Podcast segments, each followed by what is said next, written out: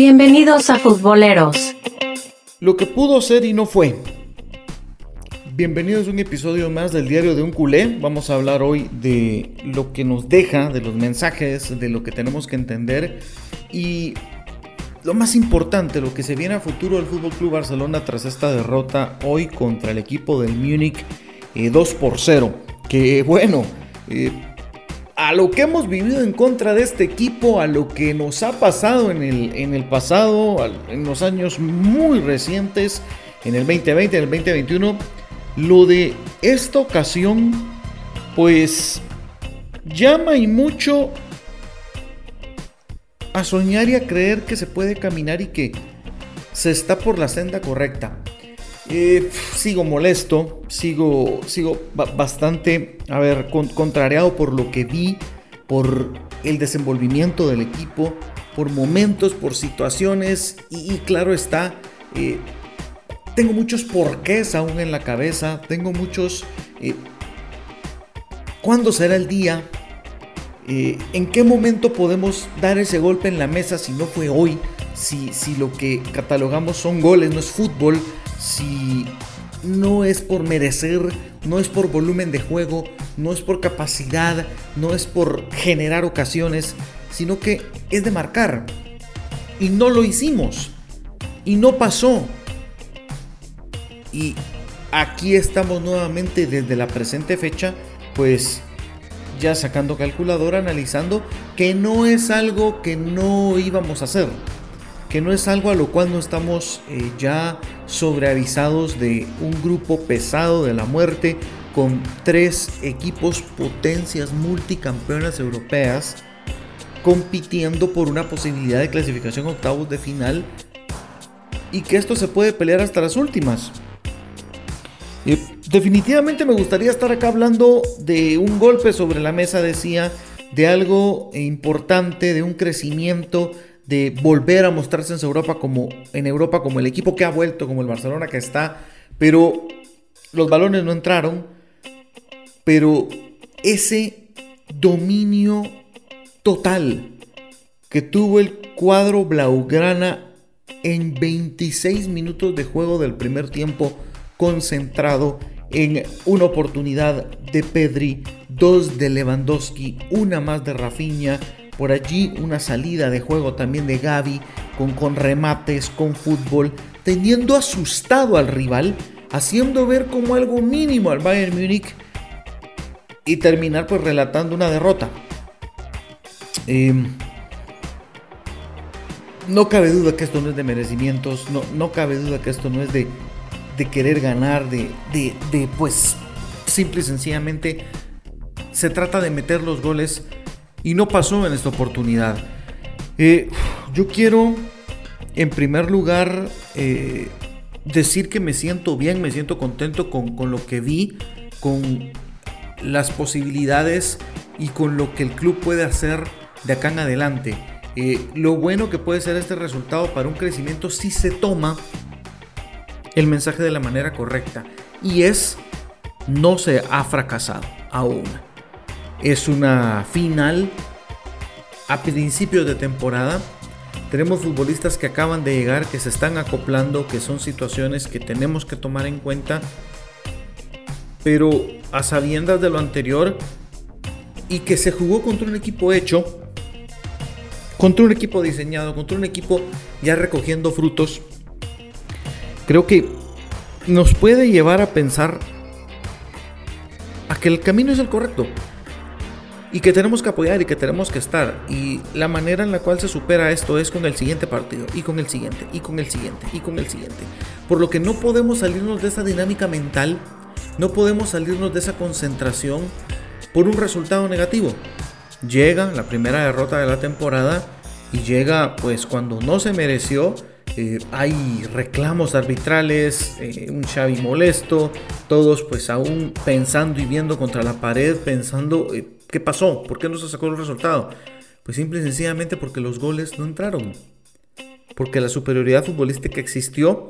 No voy a decir que todo fue bueno porque existieron en el partido demasiados errores tácticos. Eh, creo que Xavi falla también en un par de sustituciones en el segundo tiempo.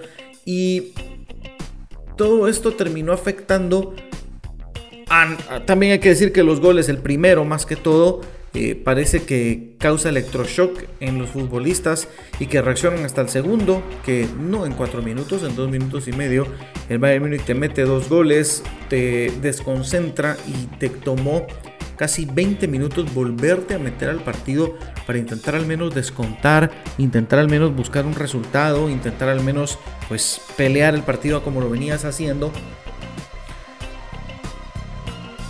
Pero la idea general es esta.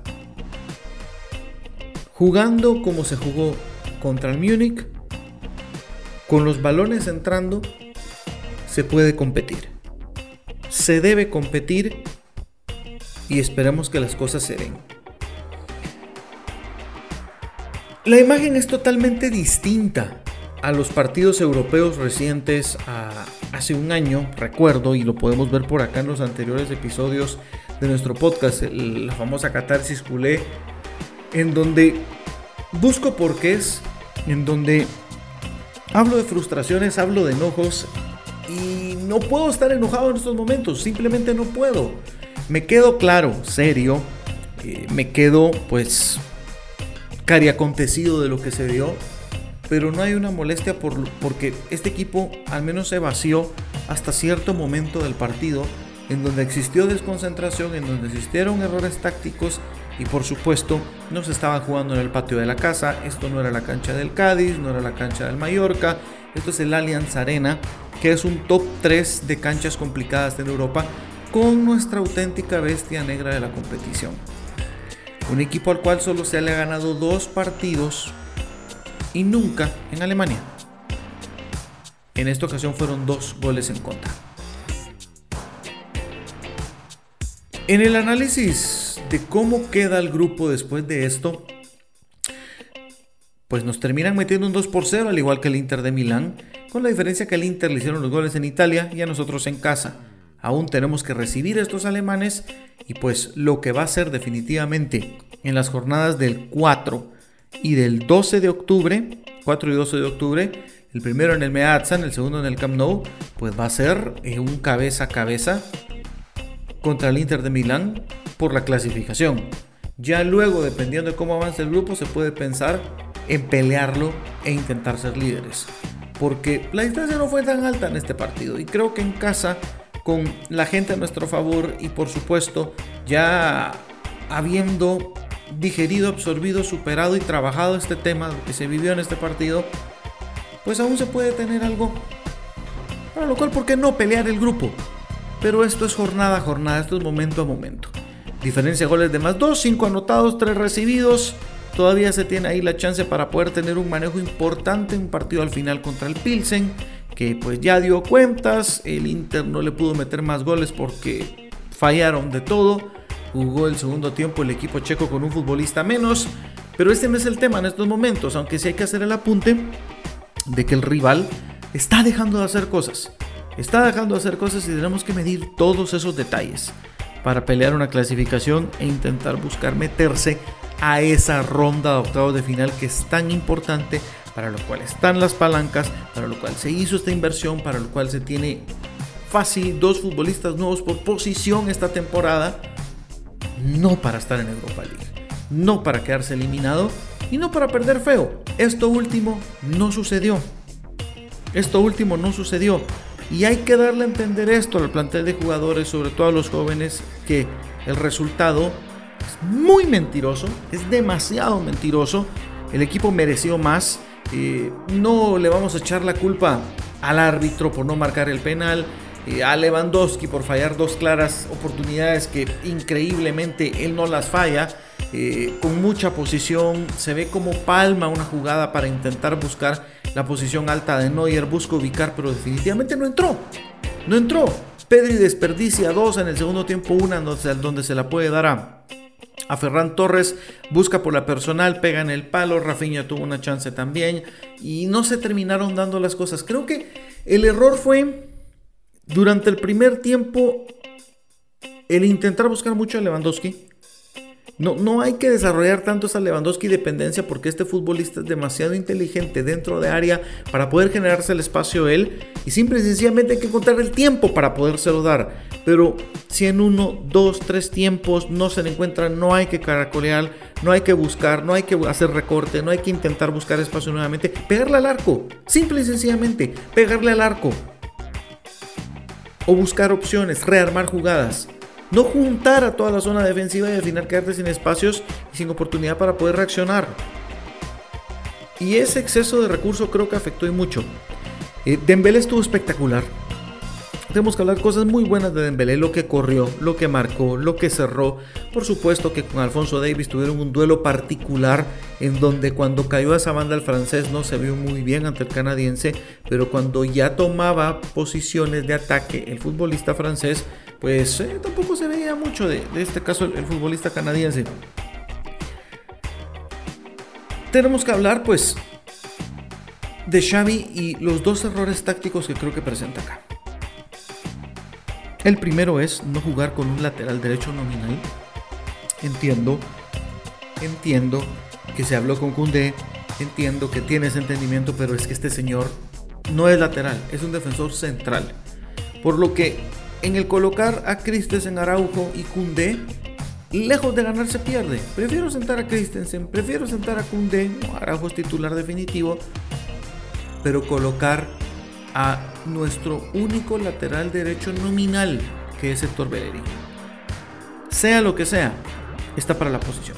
Sea para lo que sea, no se va a perder. Contra el Cádiz eh, no perdió nunca ese régimen posicional y fue importante y fue vital poder tener ese equilibrio en algunos compases del partido en donde el Cádiz tuvo chances. Evidentemente no es lo mismo Cádiz que Bayern Múnich, pero bueno, creo yo que es mejor tener un futbolista nominal que alguien en posición cambiada. Que sería lo mismo tener a Sergio Roberto y para qué nos, nos desprendimos de Serginho Dest para no usar un lateral nominal. Ese es el primer error para mí, Xavi. Y el segundo, los cambios. Eh, tiene licencia Ferran Torres, tiene licencia. No quiero decir que entró mal. No quiero decir que entró mal en este partido porque no fue así. Participativo, eh, se quedó y estaba en posición para poder recibir esa asistencia de Pedro, aunque no se dio. Pero habían más opciones. De pronto un Memphis nos pudo haber dado algo más en ataque. Eh, no sé si sacar a Rafinha, que era un partido para él. Eh, fue lo correcto. que sabíamos que iba a jugar todo el tiempo. Y al final de cuentas, las sustituciones Siento que a destiempo lo de Ansu Fati y de Frenkie de Jong considero pudo haber sido antes, pero cuando se hizo ya algunos minutos después de la segunda anotación del Múnich para recomponer, para intentar buscar ideas, se vio muy incómodo de Jong todo el tiempo. Sergio Busquets pues estuvo apercibido con tarjeta amarilla y tampoco se pudo ver al 100. Todo esto causó tiempo para que el equipo se volviese a encontrar dentro de la cancha. Pero el rediseño tuvo que venir definitivamente recién caído el segundo gol, o es más el primero. ¿Quién defiende el primer palo? Siendo un lateral derecho, Kunde debió estar allí, pero estaba muy ocupado en la marca y no va al primer palo. Y lo de Ter Stegen haciendo la estatua, pues facilito terminó llegando, ganando el primer palo Lucas Hernández para el gol del Bayern Múnich. Criticable, criticable a todas luces. Luego en el segundo gol, hmm, un electroshock completo a la hora de buscar marcas. Entiendo que lo emocional, lo mental, el bueno, íbamos por el resultado, estamos perdiendo otra vez. ¿Qué puede pasar? Estos señores nos han sabido desnudar en la calle, nos han sabido arrastrar, nos han sabido humillar y otra vez nos están ganando. Y pum, ahí está el segundo. ¿Qué va a pasar? Entiendo que a muchos les pueda pasar. Pero lejos de ello, lejos de ello, pues lo destacable es esto, el escucharme, el tomar este espacio para el podcast, para hablar con ustedes y decirles, no todo está perdido. Esto es muy distinto a lo de hace un año. No estoy enojado, no estoy molesto. Siento una frustración de que las cosas no se dan. Siento una, un tema de por qué otros meten con media oportunidad tres goles y este equipo falla de todo jugando mejor pero siento que esto va a mejorar en el corto plazo. se tiene partido ahorita el sábado a las 8, a veces a las 8 de la mañana, el sábado a las 8.15 contra el Elche en casa, en donde la afición tiene que respaldar, tiene que aplaudir, tiene que apoyar y tiene que darle el espaldarazo a esta plantilla. Luego descanso de selecciones y nos volvemos a encontrar en esa maratónica o turnamale calendario de octubre, en donde se disputan nueve partidos, incluyendo incluyendo 4 de Champions. 2 contra el Inter, 1 contra el Múnich y el último contra el Victoria Pilsen. 12 puntos, de los cuales el Barcelona, teniendo ya 3 en la bolsa, tiene que tener la capacidad de al menos, estos son mínimos, 4 puntos contra el Inter, 3 contra el Bayern y los 3 contra el equipo del Pilsen. Estamos hablando de 10 puntos para quedarse con un total de 13, estar en territorio de pelear el grupo. Con lo visto hoy, puedo decirlo con seguridad, con la certeza de que se puede dar. Ya veremos cómo se dan esos duelos contra el Inter. De nuevo, el empate en el Meazza no es fracaso. La victoria es casi amarrar la segunda plaza. Casi amarrarla. Porque hay que tomar en cuenta que estos tienen que ir a un alemán. Y luego recibirlos. Es caprichoso esto de jugar la segunda jornada y la tercera en la cancha de los rivales directos consecutivamente y tan pegado. Eh, esperemos que a todos los futbolistas de bandera que van a ser convocados pues vuelvan sin ningún resentimiento. Si se van a dedicar a Copa del Mundo, pues al menos entreguen esa clasificación octavos de final. Creo yo que no va a haber algún futbolista ahí que dosifique. Eh, yo siempre dudo de los latinos, dudo, dudo de Rafinha. Eh, vamos a ver también los españoles cómo terminan dando rendimiento. Pero hay otros a los cuales les tengo muchísima confianza y sé que van a entregarse al 100. Como es el caso de Ter Stegen, como es el caso de Araujo, como es el caso de Dion, como es el caso de Lewandowski y también de Dembele. Así que la línea principal es esta. Se ve el progreso, se mostró en uno de los máximos escenarios deportivos contra un rival exigente de pedigrí europeo, Champions, no, a ver, son pocos los partidos que se respiran como clásicos europeos en donde se eclipsa completamente, parecía y el ambiente era como de final de Champions, era como de Copa del Mundo, todos pendientes del partido y al final, pues el resultado, yo de yo de sí, y respalda a la atención que se tuvo. Habló a nivel mediático cosa que te puede representar este Barcelona. Y no hay que estar reprochando, no hay que estar atacando, no es momento, porque el equipo va bien, porque el equipo está respondiendo. Y lo de hoy, a ver, me, dijeron mucho, mira, está dentro del presupuesto. Mira, son derrotas asumibles. Mira, no fueron cinco.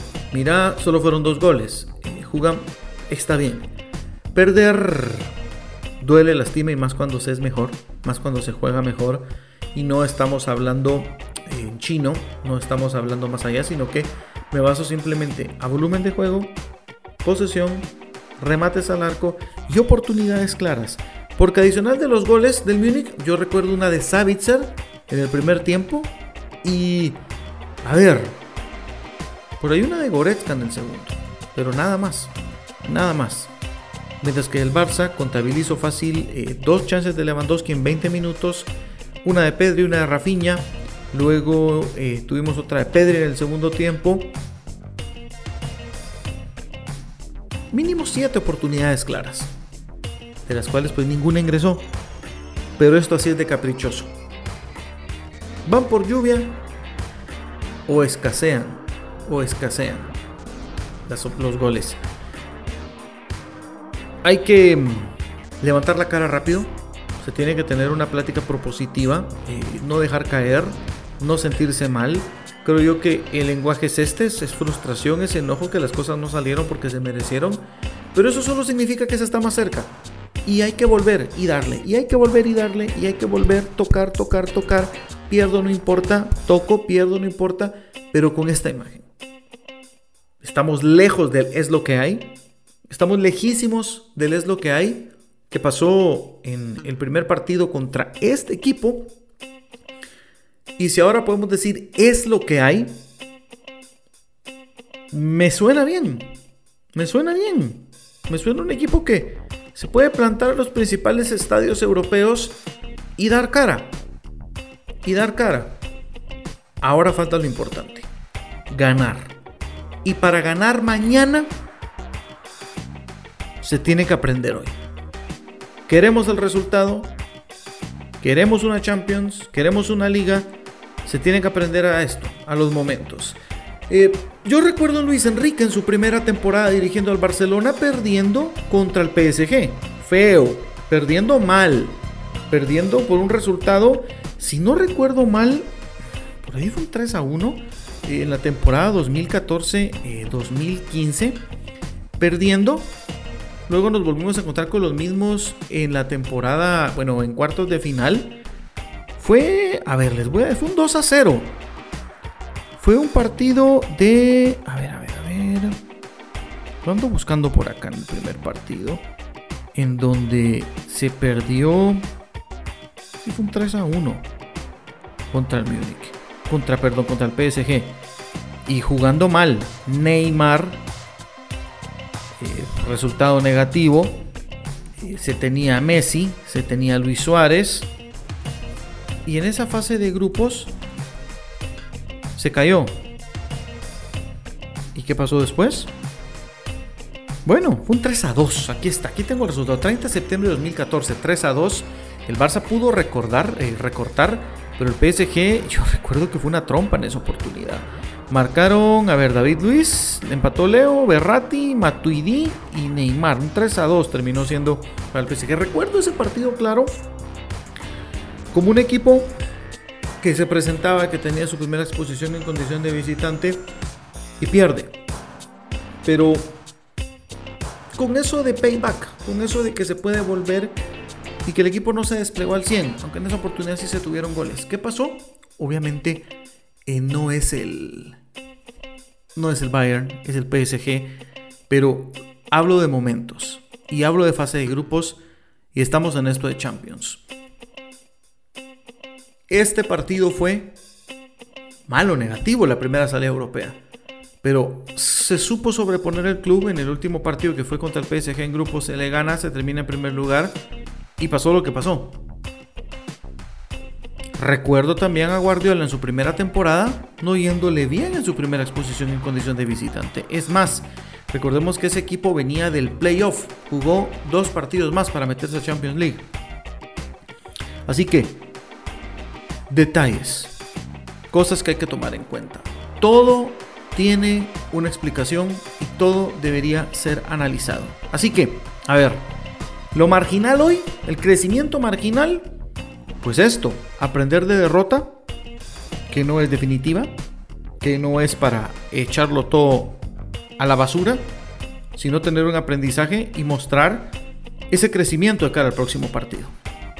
Y el crecimiento total pues es que el mundo ha visto, por mucho que la burla, por mucho que vengo acá, que jujuju, que jejeje, que el palancas, que no ganan, que lo mismo de siempre.